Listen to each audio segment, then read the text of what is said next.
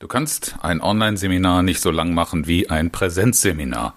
Die Teilnehmer bleiben einfach nicht so lange dabei, die Aufmerksamkeit reicht dafür nicht. Schon mal gehört? Ist ein Glaubenssatz, über den man sicher diskutieren kann. Und es gibt auch eine Menge Menschen, die sagen, na ja, also man muss ja schon mindestens mal so einen halben, dreiviertel Tag zusammenkommen, sonst passiert da nichts. Dann lohnt sich so ein Training nicht. Diese Positionen werden zum Teil so leidenschaftlich vertreten, dass ich mir denke, wir sollten mal drüber reden. Viel Spaß bei dieser Episode. Herzlich willkommen zu Trainer Talk, dem Podcast für alle, die souverän und erfolgreich als Trainer und Coach werden wollen. Ich bin Oliver Bayer und entwickle Führungskultur und Teamarbeit in Unternehmen. In diesem Podcast findest du Tipps, Denkanstöße, Einblicke in meine Arbeitsweise und hoffentlich ganz viel Inspiration für deine Entwicklung als Trainer und Coach. Ich habe tatsächlich den Eindruck, dass die Diskussion um die richtige Dauer eines Online-Seminars schon fast weltanschauliche Züge annimmt. Die Leidenschaft, mit der die Position, die Standpunkte vertreten oder auch abweichende Standpunkte abgeschmettert werden, ist mir aber nicht tief genug. Meine Antwort auf die Frage, was ist die richtige Dauer eines Online-Seminars, ist ein klares kommt drauf an. Du hast dir vielleicht eine klarere Aussage von mir gewünscht. Aber Online-Seminar oder Veranstaltung ist nicht gleich Online-Veranstaltung. Du darfst dir mehrere Faktoren angucken und in dieser Episode möchte ich dir einige Kriterien für deine Konzeption vorschlagen, vorstellen, die ich für sehr, sehr wichtig halte und die dir dabei helfen sollen, die richtige Dauer deiner Online-Veranstaltung zu entscheiden, festzulegen und entsprechend dein Konzept zu machen. Und es ist wie eigentlich auch bei ganz normalen, also in Präsenz durchgeführten Seminaren, eine Frage der Ziele und Inhalte deiner Veranstaltung. Je mehr du an der Oberfläche bleibst und nur einen kleinen Impuls geben willst oder irgendeine Übersicht geben willst, desto weniger musst du dir natürlich auch um eine umfangreiche Dauer Gedanken machen. Denn ähnlich wie bei einer Keynote kannst du auch hier Impulse setzen, so wie ich in dieser Woche mit der lieben Kollegin Nicola Hartung darüber gesprochen habe, genau um das Thema, was ist eine angemessene Dauer für ein Online-Seminar. Und dann hörte ich von einer Veranstaltung, die sie gerade konzipiert, von 90 Minuten. Und da stellt sich mir gleich die Frage, was willst du in 90 Minuten bewegen? Nun hat sie aber eine ganz andere Art von Veranstaltung da vor der Flinte oder auf dem Korn, als ich normalerweise mache. Denn ich arbeite sehr gerne, ja, wie ihr wisst, in Führungskultur und äh, Teamzusammenarbeitsfragen. Äh, und da geht es um einige ähm, Faktoren, die jetzt bei ihr überhaupt gar keine Rolle gespielt haben. Wenn du also so in dem Bereich der Wissensvermittlung bist und die Portionen gut einteilen kannst, dann ist das natürlich ohne weiteres auch in Kurzformaten möglich. Und zwar nicht nur in Form von Impulsvorträgen, sondern da kann man auch in kurzen Formaten das ein oder andere Übungsformat unterbringen und damit einen Transfer und ein Lernen sicherstellen. Ich kann mir allerdings schwer vorstellen, im Rahmen, in dem ich tätig bin, generell in 90 Minuten Abschnitten zu arbeiten, denn ich setze sehr viel auf Gruppendynamik. Und bei einer Teamentwicklung, bei einer intensiven äh, Zusammenarbeit oder deren Gestaltung, da braucht es einfach Zeit, weil du dann nicht einfach nur an der Sachfrage hängen bleiben darfst, sondern weil wichtige Beziehungsfragen und Elemente geklärt werden müssen. Praktische Übungen fallen dementsprechend etwas umfangreicher aus und dann sind wir schnell bei kurzen Formaten an Grenzen. Und die Erfahrung habe ich auch im letzten Jahr selbst in der Führungskräfteentwicklung gemacht, dass zwei Stunden ein zu eng gespannter Rahmen sein können. Verteilung in mehrere kleine Einheiten wäre natürlich eine Möglichkeit, wie du trotzdem, trotz der Tiefe, die du erreichen möchtest, äh, zum Beispiel in kurzen Abschnitten bleibst, aber daraus Sequenzen machst, die aufeinander aufbauen. Denn wenn wir uns so einen ganz normalen Seminartag äh, im äh, Hotel oder im, im, im Schulungscenter anschauen, da haben wir ja auch unser Setup von Kaffeepause zu Kaffeepause. Und dazwischen haben die Leute Gelegenheit, mal ein privates Wort zu wechseln, sich kennenzulernen, irgendetwas zu machen. Das kann man natürlich grundsätzlich designtechnisch auch auf Serien von Kurzterminen umstellen. Aber wichtig ist, dass dann eine gewisse Dynamik dazwischen entsteht und geschaffen wird. Ich habe gute Erfahrungen damit gemacht, in einem Setting von halben Tagen zu arbeiten und damit zum Beispiel ganze Tage in zwei Abschnitte aufzuteilen. Das hat dann sogar den Vorteil einer sehr, sehr viel weiterreichenden Nachhaltigkeit. Denn du kannst nach einem halben Tag oder nach einem kürzeren Abschnitt Transferaufgaben mitgeben, die du eigentlich in Kaffeepausen oder übliche Pausenszenarien nicht aufteilen kannst. Wenn aber gleichzeitig beim Kunden nicht das Budget für mehrtägige Veranstaltungen vorhanden ist, dann gibt jetzt unser Online-Szenario natürlich die Möglichkeit, über Halbtagesveranstaltungen durchaus Designs zu schaffen mit einem überschaubaren Budget. Das könnte möglicherweise die Investitionsfreude deines Kunden erhöhen, wenn du ihm so eine Option anbietest.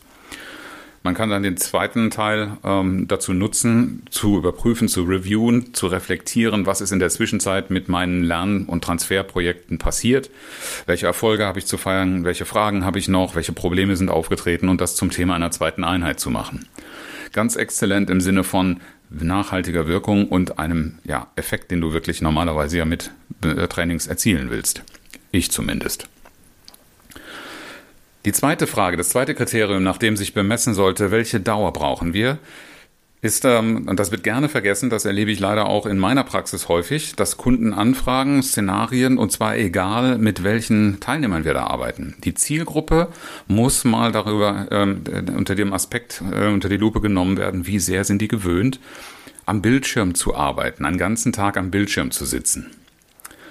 Wenn du zum Beispiel mit Leuten äh, zu tun hast, die viel draußen arbeiten oder die viel im Shopfloor unterwegs sind, das heißt am Tag zusammengenommen vielleicht mal eine halbe Stunde oder Stunde Bildschirmzeit haben, um Ergebnisse zu dokumentieren oder nur gelegentlich mal Kontrollblicke darauf machen, für die ist das eine extreme Umstellung, wenn die auf einmal ganze Tage und dann vielleicht sogar noch mehrere Tage am Stück am Bildschirm verbringen sollen. Das ist für die ein Ausnahmeszenario, an das sie so von den Rahmenbedingungen schon nicht gewöhnt sind. Und das stellt erst einmal eine Hürde, ein Hindernis dar. Und die andere Sache, das ist natürlich nicht nur eine Frage der Zielgruppe, sondern auch der Rahmenbedingungen, aber kann deine Zielgruppe gewährleisten, dass sie an einem ungestörten und ablenkungsfreien Platz sitzt? Denn das ist ganz erheblich äh, maßgeblich dafür. Äh, ich habe jetzt verschiedene Veranstaltungen erlebt. Da siehst du dann immer, dass die Teilnehmer ganz offensichtlich den Blick ganz weit zur Seite ähm, drehen und auf irgendetwas reagieren oder auch sprechen bei abgeschaltetem Mikro. Und wenn das natürlich einen ganzen Tag lang so geht, dann ist das wirklich keine gute äh, Rahmenbedingung, um irgendetwas zu erreichen. Das wäre so ähnlich, als wenn deine Teilnehmer im Seminarraum die ganze Zeit das Smartphone in der Hand haben und zwischendurch telefonieren. Es ist leider so, dass wir in der Realität solche Bedingungen vorfinden. Und äh, jetzt kannst du natürlich sagen, das kommt bei mir überhaupt nicht in die Tüte. Aber es wird den einen oder anderen Kunden geben, denen das nicht großartig juckt, was du dazu meinst, sondern du hast dann die Entscheidung, führst du unter diesen Bedingungen durch oder nicht. Und dann kannst du mit dem passenden Design einen möglicherweise einen Kompromiss oder ein Entgegenkommen bewirken, indem du nämlich sagst, also ich brauche schon eine ablenkungsfreie Umgebung, aber wenn das einen ganzen Tag bei euch nicht darstellbar ist, dann lass uns das zum Beispiel in Halbtagesabschnitte geben. Auch das wäre eine Möglichkeit, eine, der Zielgruppe oder auch deinem Kunden ein Entgegenkommen zu zeigen und danach zu entscheiden, welche Dauer des Online-Seminars ist eigentlich am besten. Kriterium Nummer drei ist ein didaktisches Konzept je mehr du in den alten Formaten und in den alten Wirkungsdimensionen denkst und auch mit den entsprechenden Mitteln arbeitest, das heißt einfach nur das, was du im Seminarraum früher in Präsenz gemacht hast, digital umzusetzen, ohne auch didaktisch auf andere Konzepte, also völlig andere Ansätze zu setzen, umso mehr wirst du natürlich lange Einheiten brauchen, weil üblicherweise ein Thema einzuführen, eine Übung dazu zu machen, äh, dann die Ergebnisse zu reflektieren, Ableitungen treffen zu lassen. So eine Einheit braucht eine gewisse Dauer. Wenn du aber diese Gliederung, diese Aufteilung so aufteilen kannst, dass du zum Teile davon in Präsenz synchron mit Menschen machst, das heißt in einer Gruppenarbeit, wo alle gleichzeitig dabei sein müssen und du auch als Trainer verfügbar bist zur Moderation oder zu, für, für Fragen oder wo auch immer deine Rolle in dem Moment angesiedelt ist, dann kannst du natürlich auch kürzere Einheiten bilden. Das heißt, wenn du zum Beispiel Inhalte in Form von Selbstlernelementen anbietest, dass du eine, eine Einheit, eine, eine äh, Seminareinheit, zum Beispiel von einem halben Tag, so vorbereiten lässt, dass du nicht bei Null in diese Veranstaltung reingehst, sondern dass du Vorbereitung zum Beispiel ein Video verschickst. Oder einen Lernbereich anbietest, in dem zum Beispiel Aufgabenstellungen mit Arbeitsblättern, mit ausführlichen Anleitungen zu sehen sind, die als Vorbereitungsaufgabe mit in diese Veranstaltung gebracht werden können. Auf die Art und Weise kannst du auch kürzere Zeitabschnitte ohne weiteres so realisieren, dass da ein nennenswerter Effekt bei herauskommt. Und auch da kannst du wieder mit kurzen Einheiten kombinieren, sodass insgesamt von der Präsenz der Teilnehmer vielleicht über mehrere Abschnitte ein ganzer Tag zustande kommt. Effektiv gearbeitet wird aber viel, viel mehr in diesem Programm. Da musst du natürlich andere Abrechnungsformen finden als die reine Präsenzzeit als dein Honorar. Fazit für dieses Kriterium ist, du brauchst eine gute, darauf abgestimmte Konzeption und du musst natürlich auch eine gute Steuerung äh, der ganzen Abläufe äh, verfolgen. Es reicht nicht einfach nur zu sagen, hier ist der Download-Bereich, äh, dann treffen wir uns, dann habt ihr das gemacht und bis zum nächsten Mal macht ihr. Je nach Zeiteinheit ist es immer gut, auch nochmal mit Mails zum Beispiel Reminder zu verschicken, um die Leute bei der Stange zu halten oder auch andere Elemente einzubauen, dass sie irgendetwas zwischenzeitlich als Signal, als Kommunikation absetzen müssen, um einfach sicherzustellen, dass der Prozess auch wirklich im Gang bleibt. Und dann sind sogar sehr kurze Einheiten möglich, die dann auch gerne mal kürzer als einen halben Tag. Kriterium Nummer vier. Und da wechsle ich jetzt ein bisschen auf die eigene Seite, auf die Trainerseite, also auf deine, und auf die Veranstalterseite, also weniger bei den Teilnehmern. Aber selbst die profitieren davon, dass nämlich die Flexibilität in der Organisation steigt, je kürzer du die Zeiteinheit nimmst.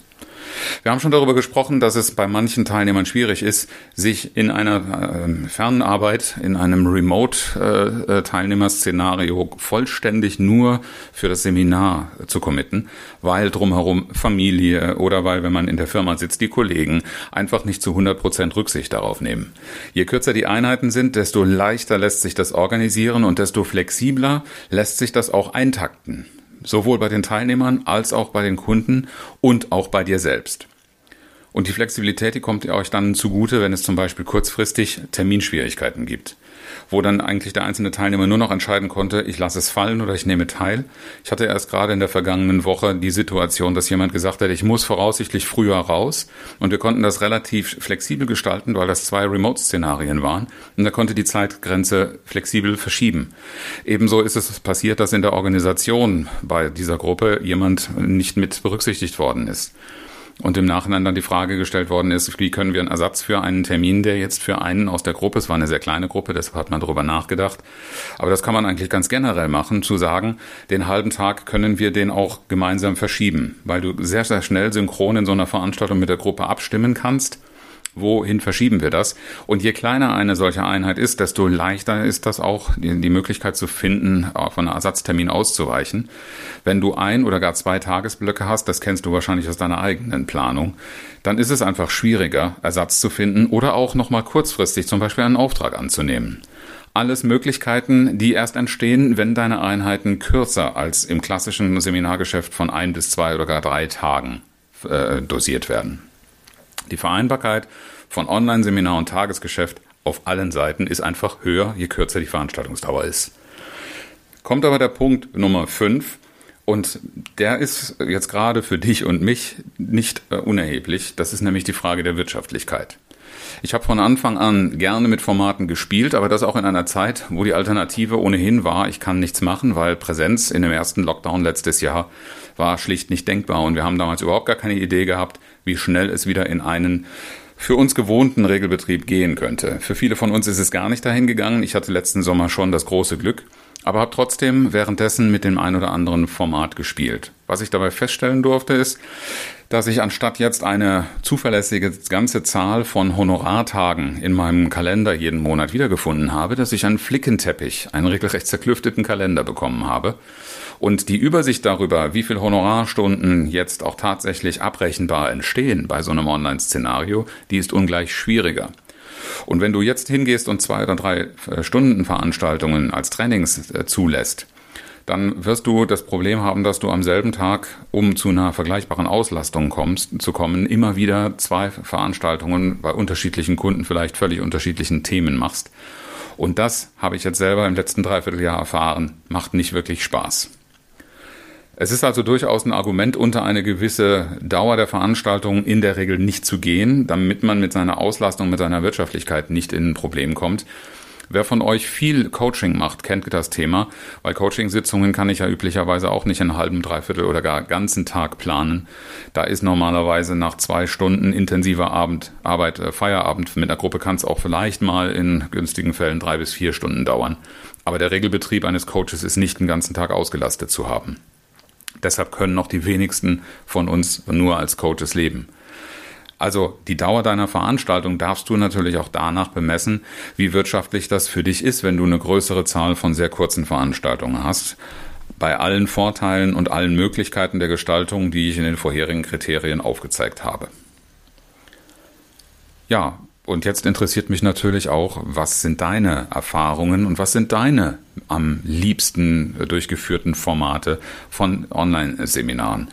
Bin sehr, sehr gespannt von euch zu hören, von dir zu hören, was du bevorzugst und welche Erfahrungen du gemacht hast. Doch heute habe ich wieder ein inspirierendes Zitat mitgebracht, heute von dem amerikanischen Dichter Robert Frost. Glück gleicht durch Höhe aus, was ihm am Länge fehlt.